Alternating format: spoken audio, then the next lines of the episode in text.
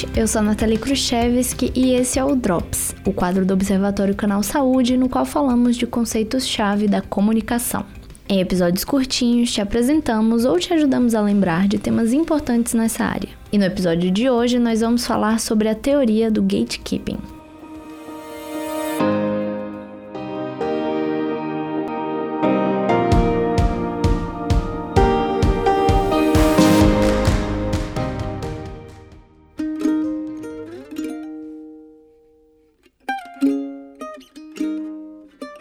Gatekeeping é uma das teorias mais conhecidas no campo da comunicação, e para entendê-la, primeiro temos que traduzir o termo em si. Gate em inglês significa portão e keeping significa guardar. Unindo as duas palavras, temos gatekeeping, que seria algo como portaria, e uma variação do nome dessa teoria é gatekeeper, que significa porteiro. Aí agora você deve estar se perguntando o que que portão e porteiro tem a ver com comunicação. Mas é porque, para a teoria do gatekeeping, o processo de transmissão da notícia acontece por um canal repleto de portões. E esses portões são guardados pelos gatekeepers, que no caso do jornalismo são as pessoas que decidem o que vai virar notícia, como os produtores, repórteres e editores.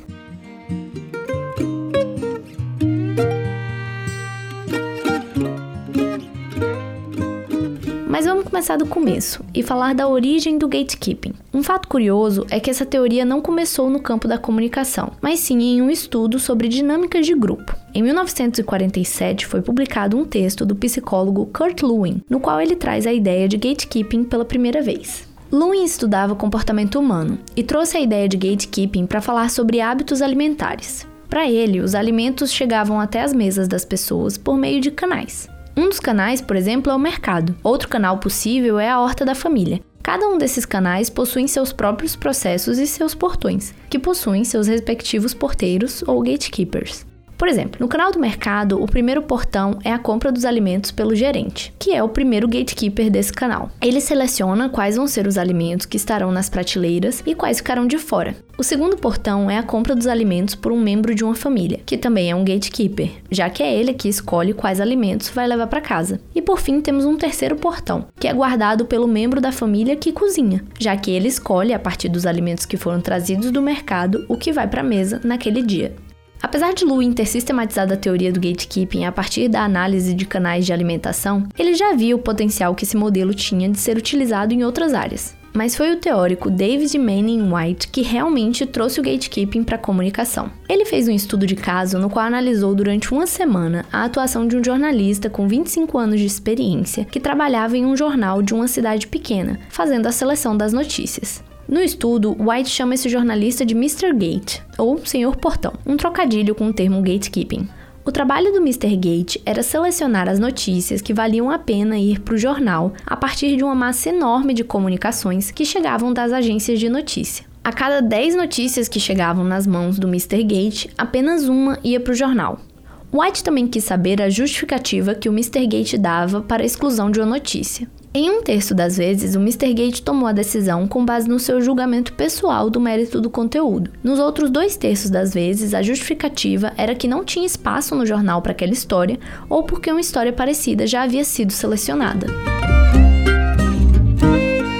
O estudo de White mostrou que realmente existe esse processo de seleção na produção jornalística e que ela depende muito das decisões daqueles que atuam como gatekeepers. White defende que essas decisões são muito influenciadas pelos gostos e interesses particulares dessas pessoas, mas outros pesquisadores consideram que essas decisões são guiadas por critérios mais objetivos.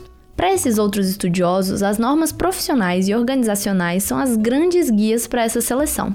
A linha editorial da empresa jornalística e outros critérios mais objetivos, como tempo para apuração e tamanho da notícia, são levados muito mais em consideração pelos gatekeepers do que seus gostos pessoais.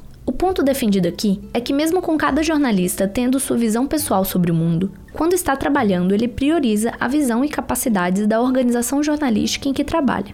Uma das formas de sistematizar os fatores que influenciam essas decisões são a partir de cinco categorias.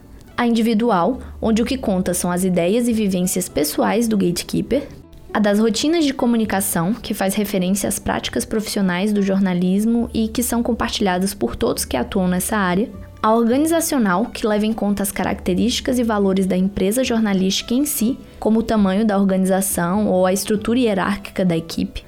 a das instituições sociais ou forças exteriores, como os patrocinadores, a audiência, o mercado, as fontes ou o governo, e por fim, a do sistema social, como a influência que ideologias ou a cultura exercem sobre o processo e conteúdo jornalístico.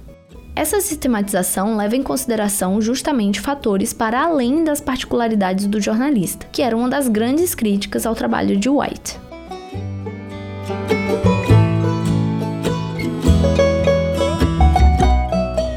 processo do gatekeeping pode até parecer simples. Uma informação passa por uma série de portões e porteiros que autorizam ou não sua passagem, modificando-a nesse caminho até se tornar uma notícia. Mas essa é uma simplificação desse processo. Na realidade, são muitas forças, atores e procedimentos que fazem parte dessa seleção e adaptação da informação.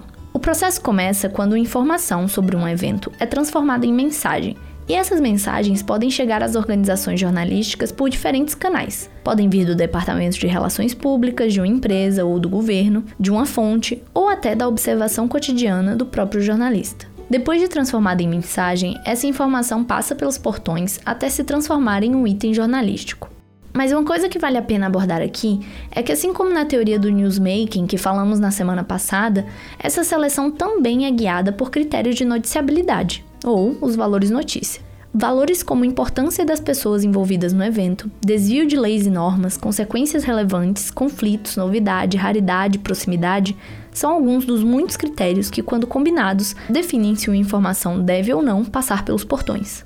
Outros dois pontos importantes que devem ser mencionados é que não existe apenas um gatekeeper no processo jornalístico e que esses portões não estão apenas na parte inicial do processo de criação da notícia. Mesmo depois que a notícia é selecionada pelo Mr. Gate de cada redação, ela ainda passa pelo repórter, pelo editor e pelo revisor do jornal. Esses atores não apenas selecionam novamente a notícia, já que também têm o poder de excluí-la do produto final, como a modificam, retirando e adicionando informações ou alterando seu formato.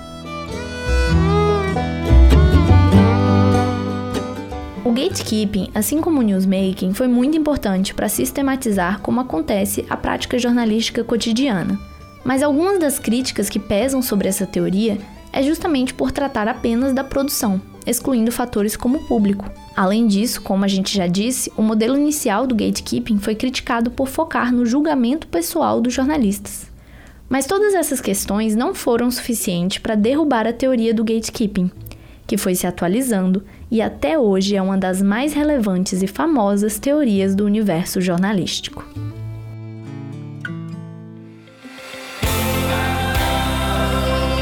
Se quiser falar com a gente, você pode mandar e-mail para observa@fiocruz.br, mensagem pelo WhatsApp 21 99 701 8122 ou pelas nossas redes sociais. Além do Observatório, o canal Saúde produz outros podcasts, como Histórias da Saúde e o Docs, que você pode ouvir nos principais agregadores ou no nosso site. Os endereços estão na descrição desse episódio. Se você gosta dos podcasts do canal Saúde, não se esqueça de seguir e avaliar nas plataformas.